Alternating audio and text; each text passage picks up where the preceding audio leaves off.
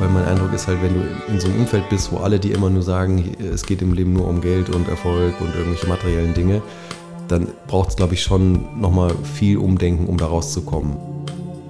Also wenn alle denken, dass es kein Problem gibt und nichts zu verändern, dann macht es auch keinen Sinn, eine Veränderung zu machen, weil dann brauchst du die Motivation, dass alle eben denken, nee, wir wollen aber was ändern und verstehen es auch warum. Also ein Bekannter von mir sagt das immer so schön, er sagt, er will nicht irgendwann seinen Kindern sagen, oh ja, die Welt ist im Arsch, aber hier habe ich ein schönes Aktiendepot, was ich euch hinterlassen kann. Goodcast, der Podcast, der wirkt. Präsentiert von Viva Equality. Hallo und herzlich willkommen zu einer neuen Folge des Goodcast und herzlich willkommen zur ersten Folge im Jahr 2024.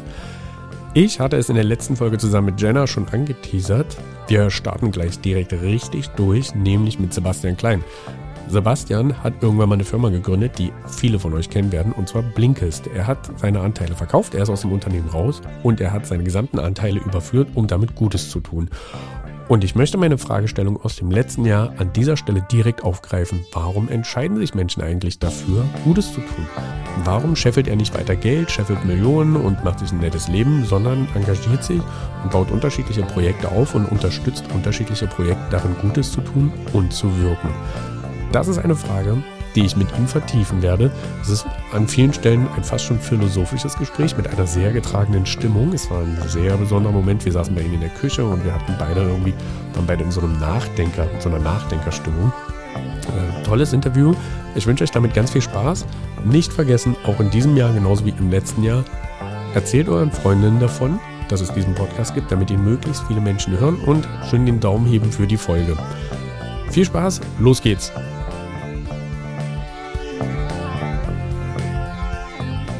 Schön, dass du in meinem Podcast bist, Sebastian. Freut mich auch. Ich bin mega gespannt auf das Interview. Wir haben eben schon kurz drüber gesprochen. Wir müssen es einmal ganz kurz einrahmen. Wir sitzen in deiner Küche und ich bin dir mega dankbar dafür, dass du deine Wohnung für mich aufgesperrt hast und wir das hier in Person machen können. Das ist mhm. mega cool. Ähm, ich, du hast unglaublich viel gemacht. Ähm, ich glaube, die meisten können was mit Blinkes anfangen. Ähm, du hast die neue Narrative gemacht, du hast den Loop Approach, du hast ein Buch über den Loop Approach geschrieben, du hast äh, The, jetzt fehlt's mir? The Dive. The Dive. Noch mehr? Du hast noch Karma Capital als Investmentvehikel. Hm. Habe ich was vergessen? Bestimmt. Aber wer soll es wissen, wenn nicht du? das ist echt viel. Was treibt dich an? Ähm, also erstmal, ich meine, wahrscheinlich der Grund, warum das so viel ist, das, ist, dass es mir einfach immer wahnsinnig viel Spaß macht, mit guten Leuten was zusammenzustarten. Ne? Diese ganzen Sachen sind ja alles Gemeinschaftsprojekte. Ähm, ja, ich glaube, ich stoße ständig auf Themen, die mich begeistern, wo ich das Gefühl habe, da könnte ich vielleicht was beitragen. Und daraus ergeben sich irgendwie immer wieder neue Sachen mit anderen guten Leuten zusammen. Hast du damit gerechnet, dass es so läuft, als du Psychologie studiert hast? Das ist eine sehr gute Frage. Also mit Sicherheit nicht. Ich habe kein, ich, als ich Psychologie studiert habe, ich habe mir das eher so nach dem Ausschlussprinzip ausgesucht. Ich hatte jetzt nicht irgendeinen Plan, was ich damit machen will oder auch nur eine Idee, was ich mal machen könnte. Und habe dann im Studium gemerkt, dass mich so unternehmerische Sachen, also irgendwas selber anfangen, dass mich das einfach begeistert. Ähm, habe mich immer für Menschen interessiert und dann im Studium gemerkt, dass mich Organisationen interessieren. Also wie, wie kriegt man Menschen zusammen zu kooperieren und irgendwie gemeinsam was auf die Beine zu stellen. Ähm, das ist aber wirklich erst so Mitte 20 hat sich das rauskristallisiert. Warum bist du am Ende bei Blinkist raus? Mm, na, wir haben Blinkist gestartet 2012. Es gab da schon eine gewisse Vorlauf. Also ich hatte das vorher schon mal, ähm, oder wir, ich und, und auch ein paar andere aus dem Gründungsteam hatten vorher schon angefangen, dran zu arbeiten. 2012 haben wir die Firma dann gegründet. Ähm, wir haben das aufgezogen, wie, so, wie man das damals eben gemacht hat, so ein klassisches Startup mit Venture Capital Investoren. Wir wollten das, also wir haben nie gesagt, dass wir das Facebook der Buchzusammenfassung sein wollten, aber es hätte uns, glaube ich, passieren können, dass wir das sagen. Ähm, ich habe zu dem Zeitpunkt, als wir das gegründet haben, noch nicht mal gewusst, was ein Investor ist und habe dann also das gerne ein paar Jahre gemacht habe mich dann irgendwann angefangen, ein bisschen auch für andere Themen zu interessieren und auch gemerkt, dass so diese Art der Firma und auch diese Art der Finanzierung nicht so richtig meinen, meinen Werten und meinen eigenen Zielen entspricht. Genau, und als ich raus bin, war es so, dass meine drei Mitgründer, die hatten alle ein relativ ähnliches Bild, wie die Firma sein sollte und sich entwickeln sollte. Ich hatte ein bisschen anderes Bild. Und dann ja, hätte man sich jetzt irgendwie jahrelang die Köpfe einschlagen können oder in dem Fall bin ich dann einfach rausgegangen. Was hättest du anders gemacht? Also ich finde immer rückblickend sich zu fragen, was man hätte anders machen können, ist so ein bisschen müßig, weil ich habe es ja damals auch nicht anders gewusst. Mm, was mir schon vorgeschwebt hätte, wäre eine Organisation, die noch ein bisschen mehr wirklich Menschen, ich sage immer menschenzentriert, also auf den Menschen ausgerichtet und nicht unbedingt auf die Bedürfnisse der Investoren, weil du, na, wenn du diese Art von Investoren dir reinholst, dann geht es irgendwie immer am Ende darum, dass der Investor das bekommt, was er will, nämlich Kohle. Ähm, und alles andere ist irgendwie nur Mittel zum Zweck. Und mir wäre es, also mir ist es inzwischen wichtig, dass dieses Menschenzentrierte nicht Mittel zum Zweck ist, sondern dass das der Kern der Organisation ist und dass es darum geht. Genau, und auch um das vielleicht noch ein bisschen klarer zu machen, also wir hatten mit Blinkist auch noch andere Ideen, was man daraus hätte machen können, noch viele mm, kreative Produkterweiterungen und so. Und du bist aber auch mit der Art von Investoren natürlich eingeengt auf, macht das, was wirtschaftlich funktioniert. Also mm, das würde ich jetzt inzwischen auch anders machen, zu sagen, ich will mich nicht durch die Art von Kapital oder die Art von Investoren auch beschränken lassen in dem, was ich eigentlich in meinem, meinem Geschäft tue. Hm. Machst du es inzwischen anders mit deinen eigenen Investments? Absolut. Also ich finde es grundsätzlich jetzt bei meinen eigenen Firmen und auch da, wo ich vielleicht eher in der Investorenrolle bin, wichtig, dass, dass, dass die Firmen an sich, also dass die Menschen, die in der Organisation sind, die Arbeit machen, auch die Entscheidungen treffen, wo es sich hin entwickelt. Dass jetzt nicht der Investor irgendwie mit am Tisch sitzt und sagt, ich drücke euch meinen Willen auf oder hier geht es erstmal um, um mein Renditeinteresse. Das finde ich total wichtig und ich bin ja auch irgendwann dann beim Verantwortungseigentum gelandet, was ja auch in der Organisation bedeutet. Das ist auch so ein Punkt. Ne? Bei Blinkist war es ganz klar, es gibt uns Gründer und es gibt den Rest der Belegschaft. Das sind alles dann Mitarbeiter, Mitarbeiterinnen. Und ich fand es damals auch schon total blödsinnig, diese klare Trennung. Ne? Da hast du teilweise Leute dabei, die kommen einen Monat nach Gründung dazu, haben vielleicht über die Jahre einen viel wichtigeren Beitrag als irgendjemand, der als Gründer dabei war und sind aber irgendwie immer Menschen zweiter Klasse weil sie nicht als Eigentümer mit am Tisch sitzen, wenn die wichtigen Entscheidungen getroffen werden. Und das ist bei Verantwortungseigentum ja anders. Also wir haben das bei einer Narrative zum Beispiel so umgesetzt, dass alle, die in der Firma arbeiten und äh, ich glaube mindestens drei Tage Vollzeit arbeiten und mindestens ein Jahr dabei sind, können in der Eigentümerversammlung sein, also können mit einer Stimme, ne, wir haben alle eine Stimme in der Eigentümerversammlung, alle, die da rein wollen, können da rein, müssen aber natürlich nicht. Und du hast nicht mehr das, was du sonst klassisch hast, dass in diesem Raum dann die Gründer und die Investoren sitzen und die, der ganze Rest der Firma sitzt nicht mit am Tisch. Das ist spannend. Meinst du, das lässt sich auf Non-Profits übertragen? Ich fange direkt an zu rattern. Weil das stimmt, also wir haben Mitarbeiter bei uns in der Firma, Mitarbeiterinnen, die sind original einen Monat nach Gründung dazugekommen. Mhm. So, und das ist eine gute Frage. Warum sollten die nicht genauso mitentscheiden wie ich jetzt, nur weil da hinter meinem Titel irgendwie steht Geschäftsführer? So ein guter Punkt. Ja, das nehme ich mit. Direkt was gelernt, direkt. Aber äh, kannst du ein paar Firmen nennen, die du investiert hast, wo das genauso funktioniert? Ähm, also ich habe in ein paar Firmen investiert, die in Verantwortungseigentum sind. Das sind natürlich, also ne, wir als neue Narrative, da habe ich auch anfangs Geld rein investiert in eine eigene, eigene Firma. Der Dive, was ich mit aufgebaut habe, ist gerade dabei, in Verantwortungseigentum sich zu wandeln. Es gibt ein tolles Unternehmen, das heißt Wild. Die machen ähm, aus Seetankfasern ähm, Hygieneprodukte. Ähm, die sind in Verantwortungseigentum, da bin ich mit investiert. Club Talent ist auch von einer Gründerin gegründet, da geht es um Vereinsarbeit, also um professionalisierte Vereinsarbeit, ist auch in Verantwortungseigentum. Und es entstehen jetzt immer mehr diese Organisationen. Ja, weil, und ich habe auch den Eindruck, dass es da wirklich auch, auch auf Seiten der Menschen, die vielleicht nicht in dieser Gründerinnenrolle sind, einfach eine immer größere Nachfrage gibt, in so einer Firma zu sein. Voll. Ja. Würde ich direkt unterschreiben. Ich merke, dass die Motivation von Menschen in der Firma anzufangen sich echt ändert. Mhm. Und gestern Abend, ähm, ich habe das eben schon geteasert, wir haben gestern Abend Weihnachtsfeier gehabt, da haben wir sehr viel über dich geredet. Ich komme gleich drauf zurück. Aber ich nehme das tatsächlich wahr bei den Einstellungen, die wir haben, dass die Menschen aus anderen, aus anderen Gründen kommen. Also wir haben zum Teil haben wir Mitarbeiter, Mitarbeiterinnen, die kommen aus Agenturen, die würden dieses Dreifache verdienen mhm. ja, und sagen, hey, ich habe da keinen Bock mehr drauf, ich habe einfach, ich brauche was mit Sinn, das ist mal so einfach gesagt, aber die Kriterien scheinen sich zu ändern. Ähm, wir haben uns gestern, jetzt habe ich es eben schon einmal äh, angeteasert, wir haben uns gestern eine Frage ganz maßgeblich gestellt. Ganz offensichtlich hast du ja für dich irgendwann eine Entscheidung getroffen, etwas anders zu machen, als du es vorher gesehen hast. Und wir haben, als wir gestern Abend zusammensaßen, überlegt, was den Unterschied macht zwischen Menschen, die diese Entscheidung irgendwann treffen, etwas anders zu tun, und denen, die es einfach so weitermachen. Kannst du sagen, was es bei dir ist? Also wo kommt das her, dass du sagst, ich habe es mit Blinkes, ich habe es gesehen, wir haben das gemacht, ich wollte es anders und das ist, der Sprung ist so schnell, ich wollte es anders. Ich frage mich tatsächlich, wo das herkommt, weil stell dir vor, wir würden das rausfinden, was es ist und könnten das auf andere Leute übertragen. Mhm. Ja, das ist eine sehr gute Frage. Also ich habe sie für mich noch nicht beantwortet, aber ich kann es mal versuchen. Ich würde bei mir vermuten, dass es so eine Mischung ist aus Selbstreflexion und so die richtigen Leute um sich herum haben. Weil mein Eindruck ist halt, wenn du in so einem Umfeld bist, wo alle die immer nur sagen, es geht im Leben nur um Geld und Erfolg und irgendwelche materiellen Dinge, dann braucht es, glaube ich, schon nochmal viel Umdenken, um da rauszukommen. Wenn alle um dich rum so ticken und dir das immer wieder bestätigen, oh ja, das geht nur darum, jetzt befördert zu werden, die nächste Firma zu gründen, irgendwie einen Exit zu machen.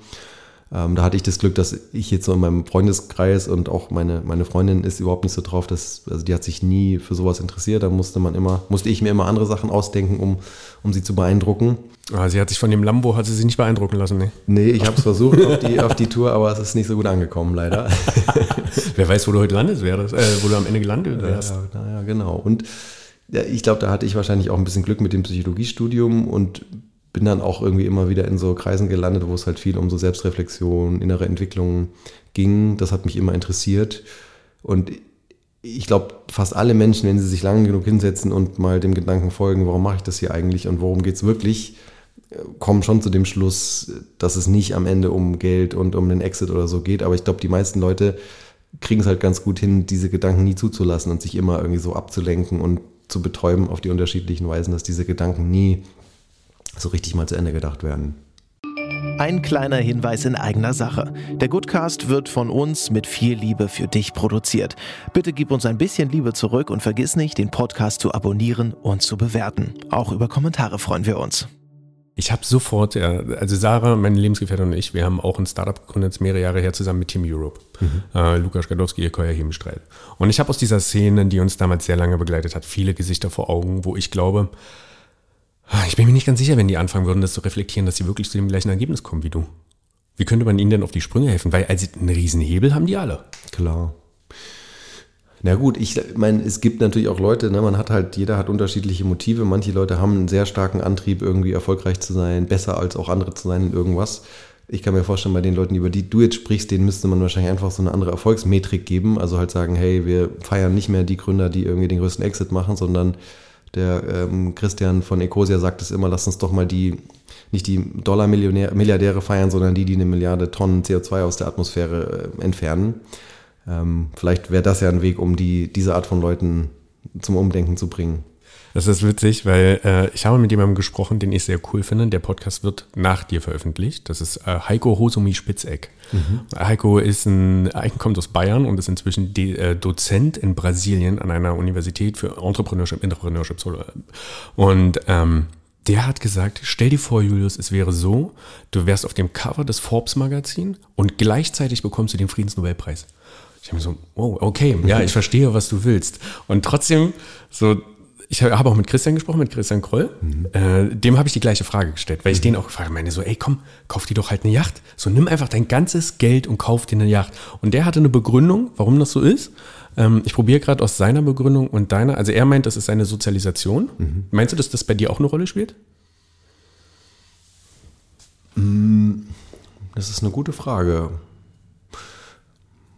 Müsste ich nochmal drüber nachdenken. Also ich bin nicht, ich bin in Bayern aufgewachsen, also in, in Westdeutschland im kapitalistischen Westen ähm, und komme jetzt nicht aus einer Familie, wo es, wo man, also wo es ging schon irgendwie auch um Leistung, man, also als Kind so Geld für gute Noten zu bekommen und sowas kenne ich schon. Mm, ja, also ich muss da echt nochmal drüber nachdenken. Ja, wie komme ich drauf zurück? Sozialisation zu tun. komme ich drauf zurück, ich frage dich am Ende nochmal.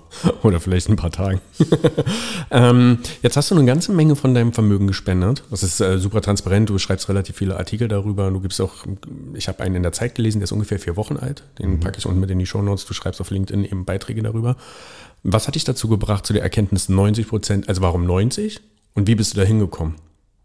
Ja, also nur als, äh, um das äh, zu korrigieren, weil ich immer ein bisschen aufpassen will, dass das jetzt nicht, dass das sich nicht falsch verbreitet. Ich habe nicht jetzt diese 90 Prozent direkt gespendet. Das klingt ja immer so, als hätte ich die ähm, schon irgendwie an Greenpeace überwiesen oder so.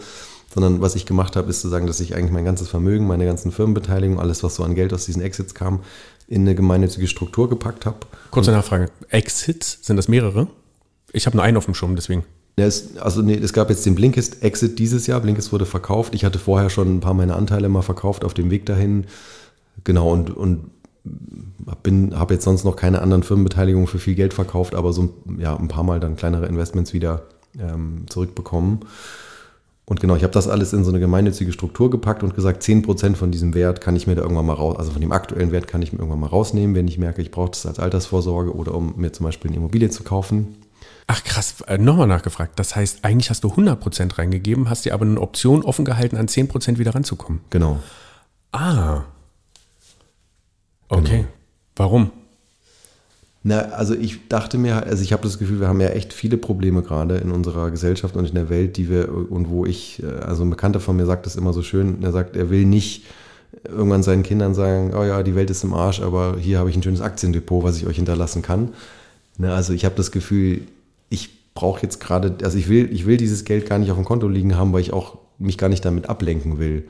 Ne, ich möchte darauf zugreifen können, wenn ich doch irgendwann mal sage, ich würde mir gerne ein Haus kaufen oder eine Wohnung. Habe ich momentan nicht, aber falls es mal so ist, will ich die Möglichkeit haben.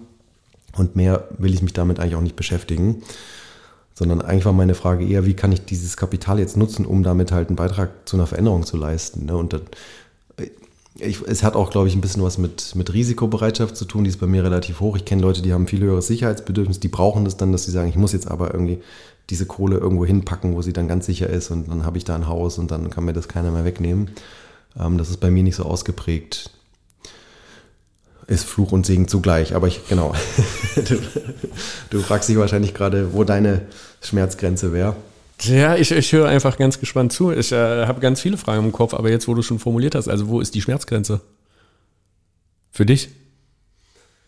Naja, ich habe mich, also ich habe da schon eine Weile ja drüber nachgedacht und habe halt das Gefühl, okay, ich will, ich will wirklich nicht mehr an den Punkt kommen. Ich kenne das äh, aus meiner Biografie, dass Geld immer so im Mangel ist und man hat, weiß immer nicht, wie zahlt man die nächste Miete und wie zahlt diese Schulden zurück. Da will ich nicht gern nochmal hin, weil ich das wirklich, da war mein Leben nicht so gut, wie es sein könnte. Und ich finde, man trifft auch keine guten Entscheidungen, wenn man finanziell, finanzielle Sorgen hat. Ähm, also da will ich nicht nochmal hin. Ich habe gleichzeitig das Gefühl, ich kann mit meiner Arbeit so viel Geld verdienen, wie ich brauche und auch mehr. Ne? Wenn, also wenn ich sage, ich, boah, jetzt verdammt, ich muss doch irgendwie mal wieder ordentlich Geld verdienen, dann könnte ich das machen. Deswegen versuche ich mir diese irrationalen Gedanken immer auszureden, dass ich irgendwie finanzielle Sorgen hätte. Ich glaube, die meisten Leute es gibt ja auch Leute, die wirklich sehr reich sind und trotzdem noch denken, sie sind so kurz vor der Verarmung. Und also ich kann das nachvollziehen. Ja, genug wahrscheinlich. Ich, ich kann diese nach Gedanken echt nachvollziehen, weil ich glaube, es steckt in allen von uns ein bisschen drin und unser System ist ja auch ein bisschen so gebaut, dass man sich immer irgendwie unsicher fühlt. Ähm, genau, und weil du fragst nach Schmerzgrenze, also ich will, ich weiß, ich will nicht mehr dahin, dass ich irgendwie mir Sorgen machen muss wegen Geld. Ich habe während meines Studiums musste ich mich mal tagelang nur von Äpfeln annähern. Da kann ich mich sehr lebendig dran erinnern. Das ist meine Schmerzgrenze. Da ist meine. Exakt. An diesem Punkt. Ich musste mir nie Sorgen um meine Wohnung machen. Das war immer irgendwie gesichert. Aber ähm, tagelang Äpfel essen war richtig daneben. Ja. Ähm, wie entscheidest du, mit wem du zusammenarbeitest? Also das ist auch so eine Evolution, die du und viele wahrscheinlich auch kennen. Man fängt irgendwo an. Ich habe zum Beispiel im Studium, dachte ich immer, man arbeitet mit den Leuten, mit denen man auch befreundet ist. Ich habe so meine ersten äh, Projekte, die ich damals gestartet habe, dann immer mit den Leuten, mit denen ich auch gerne Bier trinken gegangen bin. Ist das eine gute Idee? Deswegen sage ich Evolution, also ich, das hat seine Grenzen, also man kann dann auch, also es kann funktionieren, aber es kann auch nicht funktionieren. Ich habe dann irgendwann gemerkt, so, hm, also Wirksamkeit ist mir wichtig, ich will mit den Projekten ja auch was schaffen, deswegen sollte ich auch ein bisschen gucken, dass Leute auch wirklich umsetzungsstark sind und, und, und was schaffen. Ähm, dann bin ich, ich bin ja nach dem Studium dann kurz bei Boston Consulting gelandet, wo man halt dann mit Leuten ist, die alle sehr umsetzungsstark sind und sehr schlau und habe dann auch, also Blinkist ist dann auch so in dem ähnlichen Spirit, würde ich sagen, noch entstanden. So dieses, oh, mir ist es wichtig, jetzt als junger Typ irgendwie endlich mal was auf die Beine zu stellen. Und ich habe dann mit der Zeit gemerkt, okay, eigentlich will ich dieses, also dieses zusammen Bier trinken ist mir inzwischen eigentlich nicht mehr so wichtig. Dieses umsetzungsstark sein ist mir schon wichtig, aber plus wir teilen gemeinsame Werte. Na, das war mir dann irgendwann klar. Ich kann jetzt nicht mehr mit Leuten arbeiten, die nicht meine Werte teilen. Kannst du die grob umschreiben, deine Werte? Dann, dann können sich Leute jetzt überlegen, ob sie mit dir zusammenarbeiten wollen. Das wäre quasi deine Aufforderung. So schickt mir ein paar Bewerbungen, wenn ihr euch mit meinen Werten identifiziert. Ja, ich werde jetzt nicht alle aufzählen, aber ich habe das irgendwann gemerkt, dass mir tatsächlich Gleichheit sehr wichtig ist. Also so dieses auf Augenhöhe, dass irgendwie alle erstmal gleich sind. Und klar heißt es nicht, dass in der Organisation alle die gleichen Möglichkeiten und die gleiche Verantwortung haben, aber dass man erstmal eben nicht denkt, oh, das ist der Gründer, das ist der Mitarbeiter. Es gibt immer diese Hierarchie zwischen den beiden. Oder auch, ich habe das in meinem Beraterjob schrecklich gefunden, dann steigst du ein und hast halt dann irgendwie tausend Leute, die alle über dir stehen und dir das auch ständig zeigen, dass sie jetzt irgendwie wichtiger sind. Ähm, damit kann ich überhaupt nicht umgehen. Autonomie ist mir wichtig, also so dieses wirklich unabhängig entscheiden zu können. Wir haben das auch bei, ähm, bei Neue Narrative so umgesetzt. Dieses, manche Leute mögen das auch nicht, dass dann zum Beispiel gar nicht so richtig klar ist, wer fängt eigentlich wann an zu arbeiten, wer macht wann was. So. Bei mir, das, mir ist es einfach wichtig und den anderen bei NN auch. Und wo es dann interessant wird, mir ist auch Verbindlichkeit wichtig. Ne? Das klingt jetzt nach einem Widerspruch, Autonomie und Verbindlichkeit. Und das zusammen hinzubekommen, ist auch tatsächlich eine, eine Herausforderung. Ähm, Genau, und dann ist natürlich Teil meiner Werte, dass ich es wichtig finde, dass wir uns so wichtigen Problemen wie der Klimakrise widmen und dass wir auch versuchen, die gesellschaftlichen äh, Probleme zu, zu lösen. Und was mir nicht so wichtig ist, sind eben so Sachen wie viel Geld zu haben, materieller Besitz oder so. Da, das ist für mich eher Ballast. Das ist einfach nicht Teil meiner Werte. Ich würde gerne noch kurz mit dir gemeinsam darüber nachdenken, wie wir es schaffen, mehr Superreiche dazu zu bringen, in die Gesellschaft zu investieren. Ist das eine Idee? Also ich meine, du kennst doch bestimmt ein paar Leute, die ein bisschen mehr Geld haben als ich zum Beispiel. also ich meine, ich kenne auch ein paar Leute, die haben einfach unverschämt viel Geld. Mhm. So, also wenn mir ein Gründer von einem großen Mobilitätsunternehmen erzählt, ey, ich hätte gern, dass meine beiden Kinder jeweils eine Million auf dem Konto haben, wenn die 18 werden, denke ich mir so, okay, mhm. Alter, kann man machen, mhm. könnte man aber auch anders gestalten. Wie kriege ich es denen dazu? Also ich glaube, es sind ja echt unterschiedliche Gruppen. Ich habe den Eindruck jetzt bei den, bei den Gründern, Gründerinnen, wo man ja immer sagt, die haben sich das selber aufgebaut, ne, wo man jetzt auch nochmal fragen kann, waren viele von denen nicht vorher auch schon sehr privilegiert, aber das... Die Theorie würde ich sofort stützen, trifft auf mindestens 60 bis 70 Prozent zu, ja. dass sie aus einem Umfeld kommen, wo die sich selber keine Sorgen machen müssen. Klar, aber es ist natürlich, die Geschichte erzählt man nicht so gern, weil es klingt natürlich cooler, dass man in der Garage irgendwie sein Startup gebaut hat. Das erinnert mich an die, an die, es gibt diesen geilen Ausschnitt, der gerade kursiert mit David Beckham und Victoria Beckham. Heißt sie Victoria, deine Frau? Wo sie auf der Couch sitzt und erzählt, wie sie aufgewachsen ist und ganz mittelständig und er von hinten mal reinbrüllt. Ja, erzähl, was ihr für ein Auto hattet. Hast du es gesehen? Nee. Ja, guck sie an. Das ist okay. grandios. Also passt genau oben drauf. okay, sorry. Das, das klingt gut.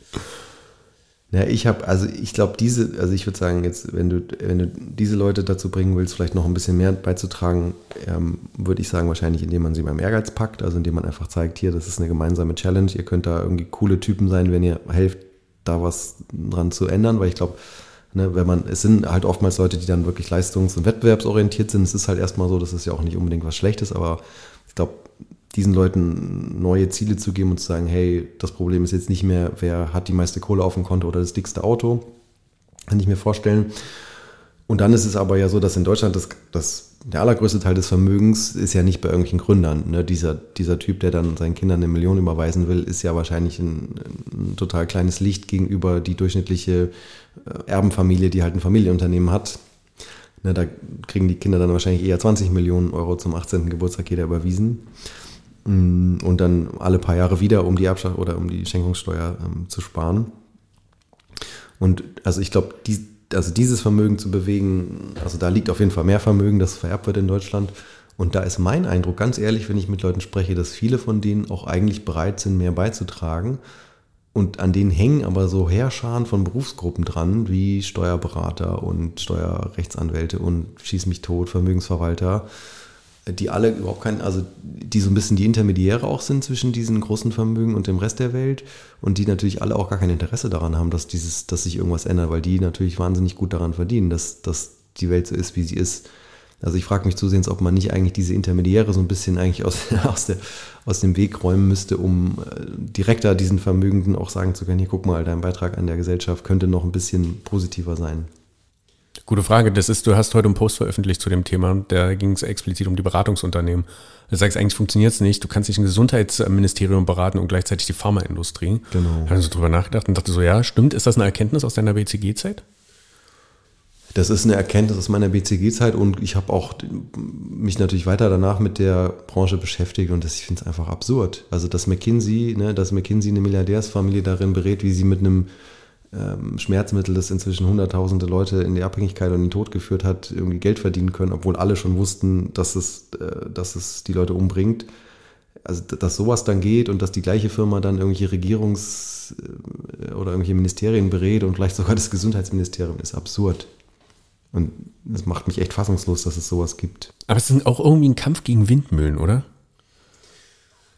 Für uns. Ich will es nicht negativ frame, aber es ist so, manchmal kommt es mir so vor, wir arbeiten halt, also zum einen, da habe ich auch mit Christian drüber gesprochen, Christian Kroll, zum einen arbeiten wir irgendwie zum Großteil an Problemen, die eigentlich nicht unsere Aufgabe sind, die zu lösen. Gerade als Social Entrepreneure sind da viele Probleme mit dabei, wo ich mir sage, echt, das muss eigentlich, müssen das staatliche Institutionen Klar. lösen. Und auf der anderen Seite sind die Gegner, mit denen wir es zu tun haben, zum Teil übermächtig. So, also was schmeißen wir beide jetzt den ganzen Menschen zu, die sich das hier anhören und gerade eben voll frustriert geworden sind, weil sie feststellen, oh, Social Entrepreneur ist vielleicht doch nicht so geil. Na, ich glaube, also ich würde sagen, erstens bleibt uns ja nichts anderes übrig, als optimistisch zu sein und als es einfach zu versuchen, weil ich meine, wie gesagt, das Blödeste fände ich dann irgendwann zu sagen, ach ja, jetzt ist unsere Welt im Arsch, aber ähm, hier ist mein Aktienportfolio und äh, ich habe es gar nicht erst versucht, weil ich dachte mir schon, dass es nicht funktionieren kann. Und ich glaube auch, also erstens glaube ich, wir sind ja in der Demokratie und es gibt für die ganzen Themen, für die du und ich wahrscheinlich stehen, eigentlich große Mehrheiten in der Gesellschaft. Also ne, ist, man denkt dann oft, oh, es ist irgendwie so ausgeglichen oder die einen sind dafür, die anderen dagegen. Aber für viele der großen Themen, die anstehen, gibt es eigentlich längst ähm, Mehrheiten. Und es gibt nur, wie du sagst, halt sehr mächtige Akteure, die versuchen, ähm, dagegen, zu, dagegen zu arbeiten und auch Geld in die Hand für nehmen. Und ne, es ist dann halt so ein David gegen Goliath, aber ich glaube auch, dass das funktionieren kann. Ich sehe jetzt am Beispiel, ich weiß nicht, ob du die kennst, die Stiftung Verantwortungseigentum, die mh, einen Vorschlag für eine neue Gesetz, äh, für eine neue Rechtsform für Unternehmen, in, also Unternehmen mit gebundenem Vermögen, auf den Weg gebracht hat. Und das ist eine kleine Organisation, die es irgendwie geschafft hat, sich da echt mit den ganz Großen anzulegen und, und die jetzt auch kurz davor ist, dass diese neue Rechtsform tatsächlich in Deutschland, ich will mich jetzt nicht zu weit aus dem Fenster lehnen, es könnte schon noch ein paar Jahre dauern, aber also da hat wirklich eine kleine Organisation sich mit den ganz Großen im Grunde angelegt, die auch immer noch alle da sehr stark dagegen treten und lauter Studien und irgendwie Professoren losschicken, die dann auf, äh, herausfinden wollen, was da alles falsch dran sein könnte. Ähm, und ich glaube, es kann trotzdem funktionieren. Was macht die mit The Dive anders? Das war jetzt ein harter Cut. also, so, also ich meine, im Grunde, wenn ich es ganz weit abstrahiere, ist es ja immer noch Beratung, oder?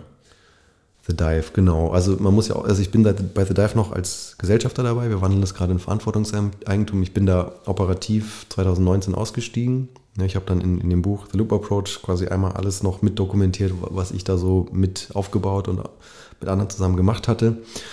Und was The Dive aber macht, ist Organisationsentwicklung, würde ich sagen, oder generell auch eine systemische Beratung und keine, also McKinsey und BCG ist ja der Ansatz, der Berater kommt da rein, weiß alles besser, arbeitet nur mit dem CEO, macht ihm ein paar schöne Folien und sagt ihm, welche Leute er rausschmeißen soll. Ja, das ist so die Art von Beratung. Ich bisschen zusammengefasst, ja, ein bisschen vereinfacht ausgedrückt, aber so habe ich es damals kennengelernt. Und was so systemische Organisationsberatungen wie The Dive machen, ist eher zu sagen, wir helfen euch einen Prozess zu gestalten, an dem am Ende die Organisation mehr kann als vorher. Also es geht darum zum Beispiel zu sagen, hey, ihr wollt lernen, wie man eine agile Organisation baut, wir gehen damit rein, helfen euch diese Skills aufzubauen und nach einem gewissen Zeitraum braucht ihr uns nicht mehr und habt selber die Fähigkeiten, ne? die, ja. also habt quasi unser Wissen aufgenommen. Die also Tools. Capacity Building. Genau. Und McKinsey macht ja das Gegenteil. Da geht es ja darum, die Organisation immer handlungsunfähiger zu machen, dass sie halt nächstes Jahr wieder Berater brauchen. Hm. Ja, ich habe gerade überlegt, ob ich das mal teste. mal so einen Berater reinholen. Mal gucken, wie das so läuft für den Podcast. Was würde der mir wohl empfehlen? Also ist jetzt die Frage, was du, also so ein McKinsey-Berater meinst ja. was der dir empfehlen würde? Ich kann ja niemanden feuern, gibt ja nur mich. Ah, und, sorry, und Jenna, die die Interviews schneidet und vorbereitet und Jamie, der äh, Social Media macht. Stimmt nicht. Wäre jetzt gemein gewesen und die machen beide einen richtig guten Job. Also ich glaube, der McKinsey-Berater würde dir 500.000 Euro dafür abnehmen, dass er einmal sich sein, deinen Markt anschaut und dir dann halt ein paar äh, Segmente präsentiert und dir irgendwie erzählt, wo das meiste Umsatzpotenzial ist und dir dann irgendwie so ein schlaues, schlauen Pfad aufmalt, wie du von deiner heutigen Position in dieses attraktive Element reinkommen kannst.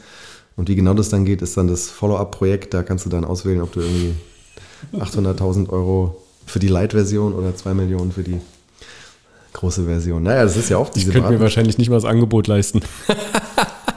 Ja, das ist, Angebot ist ja umsonst. Das sollte man auch immer mitnehmen, wenn man es bekommen kann. Weil da steckt meistens, aber so, bei, so wie ich das kennengelernt habe bei den Beratungen, jetzt bei, also den klassischen Strategieberatungen, wenn du ein Angebot bekommen kannst, dann sitzt der Partner mit dran, der ja die ganzen Firmen in deinem Umfeld kennt und macht sich mal ein paar Stunden Gedanken, was sinnvoll sein könnte. Also da steckt eigentlich so die meiste, der meiste Wert drin. Ne? Und wenn du dann die 800.000 Euro ausgibst für das Projekt, kommen die ganzen Dullis, die gerade aus der Uni rausgepurzelt sind und müssen für dich irgendwie nachts Folien schrubben. Also Angebot immer mitnehmen, gerade wenn es umsonst ist, den Rest dann eher sein lassen. Äh, was macht dir Hoffnung?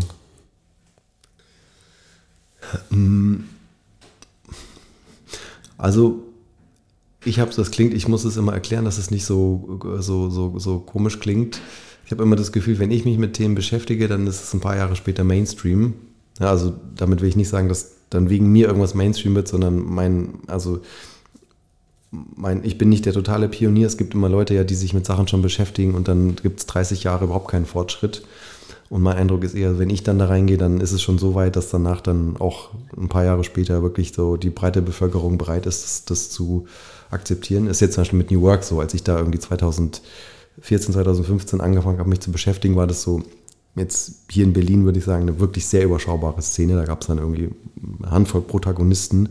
Und inzwischen ist dieser Begriff ja so im Mainstream angekommen, dass man schon wieder aufpassen muss, dass es nicht überall falsch verwendet wird. Und so geht es mir jetzt zum Beispiel, ich beschäftige mich jetzt viel mit diesem Thema regeneratives Wirtschaften. Also wie können wir die Wirtschaft so umbauen, dass sie Systeme wieder aufbaut und nicht zerstört. Und das kommt mir jetzt gerade noch vor wie so ein Thema, das total weit draußen ist, wo sich wahrscheinlich nicht so schnell irgendwelche Mainstream-Menschen mit beschäftigen werden. Aber meine Erfahrung zeigt mir, dass das in fünf Jahren auch schon wieder ganz anders sein kann, dass dann auf einmal alle darüber reden und, und das so machen wollen. Es ist spannend, weil du das eben gerade angeschnitten hast. Was ist denn deine Definition von New Work? Das können wir gleich einmal mit abhandeln, weil ich glaube, da gibt es so viel Bullshit, der da unterwegs ist und so völlig unterschiedlich und zum Teil obskure Vorstellungen davon, was es ist. Ja. Ja klar. Und man muss das auch, sorry, dass ich unterbreche, mit neuer Narrative bist du ja quasi ausgewiesener Experte für das Thema. Genau, je nachdem, welcher Schule du angehörst. es gibt ja schon auch diese Schule für die New Work, so das das äh, höher, schneller, weiter mit Kickertisch im, im Flur ist. Ähm, ich finde es eigentlich immer ganz gut, sich mal anzugucken, wo der Begriff eigentlich herkommt. Der hat ja Friedhof Bergmann hat den ja irgendwann in den, ich glaube in den 80ern mal eingeführt. Und er war ja in so einer Region unterwegs, wo damals die ähm, eine, eine produzierende Industrie ziemlich abgebaut wurde und dann halt Leute von Arbeitslosigkeit betroffen waren. Und er hatte ja dann so eine Vorstellung, dass wir in unserer damals schon Überflussgesellschaft eigentlich ja so eine, so eine Erwerbsarbeit, also die, die, die Wirtschaft so bauen könnten, dass die Leute nur einen Teil ihrer Zeit für Erwerbsarbeit verwenden und einen Teil aber auch, also zum Beispiel ein Viertel für Erwerbsarbeit, ein Viertel für irgendwie Familie und Freunde, ein Viertel für Kunst und Kultur und vielleicht noch ein Viertel für Community und Lokalpolitik. Das war ja erstmal so der, der Grundgedanke. Und es ist lustig, was daraus dann mit der Zeit geworden ist, eben diese ganzen unterschiedlichen Schulen. Ähm, und für mich war immer so, was Frederik Laloux geschrieben hat, eigentlich auch eine ganz gute, ganz gute, also so ein guter Anker zu sagen, es geht immer um Selbstorganisation, also Menschen, die sich nicht mehr so hierarchisch organisieren, sondern eher auf die Eigenverantwortung setzen. Es geht immer um Sinnorientierung, also Organisationen haben einen, ähm, haben einen, einen evolutionären Sinn, dem sie folgen. Und? Genau, sich ganz zeigen. Ja. Sich was? Dass Menschen sich diese Wholeness, dass Menschen sich ganz als Menschen in der Arbeit zeigen können. Genau, das ist ja aber genau dieser Punkt mit der Wholeness. Ne? In, in, der, in meiner Rolle bei BCG als Berater ging es immer darum, so zu tun, als wüsste man alles, als, als wäre man immer perfekt. Sicheres Auftreten bei völliger Ahnungslosigkeit. Genau, genau. Mir wurde da auch mal als Feedback gegeben, als Berater musst du immer am meisten reden, auch wenn du am wenigsten Ahnung hast. das ist ja großartig. Das ist ein bisschen wie in Ministerien. Da kenne ich ja. das auch. Ja, und ich erlebe das halt, dass dieses, dieses einfach auch mal zu sagen, so was fällt mir gerade nicht ein. Und das, das, ist ja sowas Menschliches, alle kennen das und man, eigentlich, man schießt sich da auch bei niemandem raus und alle freuen sich eigentlich auch, wenn sie endlich mal sich ein bisschen entspannen können, weil es okay ist, auch mal zuzugeben, dass man irgendwas nicht weiß oder einen Fehler gemacht hat. Ja, voll. Da fehlt vielleicht ein bisschen Realness, ja, dass die Leute nicht alle mit, äh, immer ihr eigenes Ego so fett vor sich hertragen. Das ist ein guter Punkt. Ähm, wir neigen uns ganz langsam an die Ende. Ich habe noch zwei Fragen ähm, und aus der einen wird wahrscheinlich nochmal ein kurzes Intermezzo. Ähm, der Loop Approach. Mhm. Äh, kannst du ganz kurz, äh, bevor ich meine Frage formuliere, kannst du ganz kurz sagen, was der Loop Approach ist? Wie kurz? Das heißt, obliegt dir, wie du gerne magst. Nee, weil ich würde es gerne herleiten. Ich habe halt, also als ich noch bei Blinkist war, hatte ich diesen Frustrationsmoment, dass wir selber bei Blinkist doch auch eine relativ hierarchische, siloartige Organisation gebaut haben. Ich bin dann, habe mich deswegen dann mit New Work beschäftigt, bin dann unter anderem bei Holocracy gelandet und, und Rollenorganisationen, was wir dann bei Blinkist in so einer einfachen Form auch umgesetzt haben. Und ich habe danach dann gedacht, okay, so typisches Startup-Hybris, ich habe es jetzt verstanden und kann irgendwelchen anderen Organisationen erklären, wie man Selbstorganisation macht. Habe dann gemerkt, dass es nicht so einfach ist, dass es schon immer eine Organisation gibt, die man sich erstmal angucken muss und die andere Sachen braucht vielleicht als die, als die vorherige. Und ich habe dann zwei Jahre lang eben überwiegend im Kontext von The Dive wirklich einfach Beratungsprojekte gemacht, habe gesagt, ich gehe in so Transformationen rein, schaue mir mal an, was die, was die Firmen brauchen, um eben ohne den neunmal klugen Berater, der ihnen alles erklärt, diese Capacity selbst aufzubauen, um sich zu verändern. Genau, und da ist der Loop Approach, Loop Approach draus entstanden. Und ähm, das ist im Grunde so ein Begleitungsansatz. Ne, da geht es darum, halt aus so einzelnen Modulen zusammenzubasteln, wie können wir eigentlich ähm, Teams so transformieren, dass sie von einer hierarchischen Organisation dann zu einer selbstorganisierten kommen. Da stecken immer so Elemente drin wie gewaltfreie Kommunikation, weil das für mich ein Schlüssel ist, mehr dahin zu kommen, dass man irgendwie anders miteinander kommuniziert. Ähm, genau, und da gibt es inzwischen eine ganze Trainingsakademie zu. Ich habe das dann 2019 mit ein paar Leuten zusammen als Buch einmal aufgeschrieben. Das wurde jetzt dieses Jahr auch in der, in der zweiten erweiterten Auflage nochmal rausgebracht, was mich auch sehr gefreut hat. Genau, und inzwischen, ich, also ich freue mich total, weil ich inzwischen auch voll viel dann Nachrichten bekomme, wir haben das jetzt in der Schule verwendet, um uns umzubauen. Es hat mir gerade eine Uni geschrieben, dass sie das nutzen, um, um die Uni umzubauen und so. Also das ist echt inzwischen schön zu sehen. Und es ist ja auch, also es war auch so gedacht, dass es eben nicht so ein typisches Beraterbuch ist. Wir schreiben da irgendwelche Sachen rein, die keiner versteht und dann müssen sie uns bezahlen, dass wir es ihnen erklären, sondern das, der Ansatz ist halt so gedacht, dass möglichst viele Leute einfach damit arbeiten können. Aber um in der Wahrheit Genüge zu tun, ich habe das Buch zu Hause. Ich habe es zum Teil gelesen ich habe irgendwann aufgehört. Mhm. Nämlich weil ein sehr guter Freund von uns, der für eine Stiftung arbeitet, äh, der ein absoluter Fanboy ich bin. Kennst du die Aurides? Sagt dir das was? Aurides, die Stiftung, mittlerweile darf man sagen, ist die Stiftung von Aldi Süd. Mhm. Und die haben Teile ähm, ihrer Projektmanagerin, haben die ausgebildet zu Loop Approach Trainern. Und die wiederum tragen das in die Organisation rein, was mhm. richtig geil ist. Und wir wurden lange von dieser Stiftung gefördert. Leider inzwischen nicht mehr. Mhm. Was heißt, ich weiß von ihm aus erster Hand, dass es total großartig ist und er legt mir das immer wieder ans Herz und sagt, hey, du musst das mal, ist so gut, ist so gut, ist so gut. Und erzählt es dann auch, wie das in den Organisationen, wie das wirkt. Deswegen weiß ich, dass es gut ist, aber ich glaube, du brauchst halt jemanden, der dich da durchführt, der dich mitnimmt. Du brauchst eine Person, die dich mitnimmt. Das kann das Buch nicht. Mhm. Ich habe also immer die Befürchtung, ich lese dieses Buch und dann habe ich überzogene Erwartungshaltung und dann komme ich als Geschäftsführer wieder um die Ecke und sage so, hey, ich habe jetzt hier ein mhm. Buch gemacht, hey, machen wir jetzt mal alle. Und auf der anderen Seite, und das ist äh, irgendwie so äh, der, der Kontrapol dazu, es ist gar nicht so billig. So, also jetzt meine Frage. Ich stecke in diesem Dilemma, ich weiß, dass es gut ist. Das Buch wird es an sich nicht bringen. Also das Buch ist toll, ja, das mhm. verstehe mich nicht falsch, aber es ist halt schwierig, das dann zu transformieren in die, in die Organisation, zu transferieren in die Organisation ein. Und es ist nicht so billig. Wenn ich es doch machen würde für meine Organisation, was habe ich am Ende? Und du meinst, aber du meinst nicht, das Buch ist nicht so billig, sondern sich dann begleiten zu lassen. Ja, ja, genau. Ja. sorry, das Buch ist halt ein normaler Preis für ein Buch. Ein Buch kostet ja, ja. halt Geld. genau, nee, das hatte ich gerade falsch verstanden. Und also. Und das Buch ist im Übrigen, das muss ich sagen, ist toll aufgemacht. Also es liegt nicht daran, wie das Buch gemacht ist, es ist eingängig, nur ich sehe da eine Lücke. Total.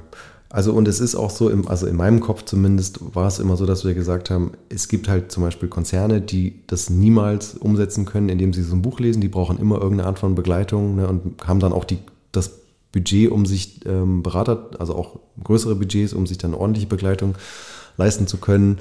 Ne, als ich das damals gemacht habe, waren wir dann wirklich oft einfach zu zweit, also als zwei Berater slash Trainer und haben dann Teams von zehn Leuten irgendwie über längeren Zeitraum begleitet, mhm. was für ein Startup unmöglich wäre zu bezahlen, aber für die ist es halt erstens ähm, leistbar und auch der realistische Ansatz, um denen wirklich helfen zu können. Und für mich hast du dann die ganze Bandbreite bis zu, es gibt durchaus auch ne, Gründer, die halt sagen, hey, ich habe vielleicht selber so viel Organisations-Know-how oder auch Interesse daran einfach. Ich hatte Psychologie studiert zum Beispiel, ne? Habe mir damals Holocracy angeguckt, aus dem, was ich gefunden habe, und dachte, okay, ich verstehe es so weit, dass ich damit jetzt einfach mal arbeiten kann. Und jetzt in deinem Fall zum Beispiel könntest du ja sagen, okay, ich bin weder dieser Case mit, den, mit dem riesen Budget und einer riesen Begleitung, ich bin aber auch nicht der Typ, der das Buch liest und dann was umsetzen kann. Und dann brauchst du halt jemanden in deiner Organisation, der vielleicht, äh, vielleicht eher so Personal, HR, Organisationssachen macht und da vielleicht auch eine höhere Affinität hat oder vielleicht auch eine Trainerausbildung oder sowas. So jemand könnte dann vielleicht das Buch lesen und das machen. Ähm, oder sonst gibt es ja auch Berater unterschiedlicher Budgetklassen. Ja, Aber was habe ich? Jetzt habe ich das gemacht, den ganzen Prozess. Was ist hinterher mit meiner Organisation besser als vorher? Naja, das müsstest du eigentlich am Anfang sagen. Was sind eigentlich deine Probleme und was willst du ändern? Hm. Verdammt, das war nicht die Antwort, mit der, weil, das war nicht die Antwort, auf die ich gehofft habe. Ja, weil das ist aber tatsächlich auch ein Punkt, diese, also ich habe nie so eine Transformation angefangen, wenn nicht wir vorher ein Commitment, also eine klare Aussage hatten, das sind eigentlich die Probleme, die wir lösen wollen. Und auch klar war, die Menschen in der Organisation teilen diese Sicht auch. Also dass nicht nur du als der Geschäftsführer sagst, äh, wir müssen agiler werden und alle anderen haben aber keinen Bock auf diese Veränderung, weil dann passiert eh nichts, sondern es muss schon klar sein, alle sehen. Ich finde es total geil, wie du unbeeindruckt weiterredest, obwohl die Klinge draußen ist. Willst du kurz gucken gehen? Ich, ich dachte, man, äh, man hört es vielleicht nicht und ich dachte, der Nachbar kann vielleicht noch. Ich habe das einfach nur beobachtet, wie du einfach sturig weiterredest. so geil, der lässt sich überhaupt nicht beeindrucken. Naja, ich dachte, er kann vielleicht auch noch einen Tag länger auf sein Paket warten. Also ich muss dir quasi sagen, was mein Problem mit meiner Organisation ist. Ja, aber die, glauben nicht eh alle, dass die Organisationen toll sind? Mm, ja, wenn, also wenn alle denken, dass es kein Problem gibt und nichts zu verändern, dann macht es auch keinen Sinn, eine Veränderung zu machen, weil dann, dann du bei so Veränderungsprozessen stößt du immer irgendwann auf Probleme und Widerstände und dann brauchst du so ein, so ein also die Motivation, dass alle eben denken, nee, wir wollen aber was ändern und verstehen es auch warum. Und das ist tatsächlich auch oft genau das, was dann nicht funktioniert, dass halt der, der Gründer, CEO, was auch immer sagt, ah, oh, ich habe jetzt hier gelesen, wir müssen agiler werden, wir machen das jetzt mal. Ja, ich finde das total spannend, weil ich mich frage, machst du da nicht das nächste Silo auf, weil du quasi ja nur die Menschen erreichst, die eh was bewegen wollen und die, die, die eigentlich etwas verändern müssten, sich selber ausschließen. Ne, also gut, vielleicht habe ich das ein bisschen zu einfach gesagt. Du wirst jetzt nicht alle in der Organisation von Anfang an dabei haben, dass sie sagen, stimmt, wir haben richtig Bock auf diesen Prozess, aber du brauchst schon einen großen Teil der Organisation, die erstmal sagen, sie verstehen das Problem, sehen auch, dass es eine Lösung braucht und sind vielleicht auch bereit, teilzunehmen an so einem Prozess. Wenn alle sagen, wir haben eigentlich keinen Bock, dann, dann funktioniert es eh nicht, dann kann man es auch sein lassen. Ja, stimmt schon. Mm, ich habe äh, eine Frage, die habe ich eine Zeit lang regelmäßig gestellt und äh, habe es jetzt lange nicht gemacht, aber in deinem Fall hole ich sie jetzt wieder raus, weil sie echt einfach passt wie die Faust aufs Auge. Wenn ich dir einen Koffer auf den Tisch stelle mit einer Million Euro, was machst du damit? Die Antwort wird nicht so befriedigend für dich sein. Schon wieder. weil ich tatsächlich dann erstmal relativ stumpf mir überlegen würde, okay, also wie kann, was kann ich damit jetzt machen, was den größten systemischen Effekt hat? Okay, jetzt, aber du müsstest jetzt, jetzt eine Entscheidung treffen. Was würdest du jetzt in diesem Moment damit tun? Ich müsste jetzt eine Entscheidung treffen. Also wenn ich sie jetzt sofort entscheiden und ausgeben müsste, würde ich mir eine Organisation suchen, von der ich glaube, dass sie einen großen systemischen Effekt hat. Also sowas wie Bürgerbewegung Finanzwende, wo ich denke, okay, die haben das Potenzial, unser Finanzsystem zu verändern. Das ist äh, Schick, ich komme nicht auf den Namen. Ist der Gerhard Schick. Gerhard Schick, ja. Genau, also es, gibt, es gibt einen Goodcast mit Gerhard Schick, der aufgezeichnet wurde, als der Goodcast noch dem Bundesverband der Deutschen Stiftung gehört hat. Ah, stark. Also ja. genau, alle, die zuhören, unbedingt Bürgerbewegung Finanzwende unterstützen. Ja. Und es gibt natürlich noch viele andere tolle Organisationen, die, die systemisch, äh, systemisch wirken, aber ich würde mir eine von denen aussuchen, weil ich eben glaube, dass uns das am Ende am meisten bringt. Also kriegt man am meisten für seinen Euro. Ich danke dir ganz herzlich für deine Zeit. Meine letzte Frage an dich ist, mit welchem, äh, mit welchem Song möchtest du diesen Podcast beenden? Wird der auch wirklich dann eingespielt? Ja, ja, läuft schon. Das ist gut. Dann wünsche ich mir ähm, von Tom Waits All the World is Green. Sehr gut. Danke dir für deine Zeit. Danke auch.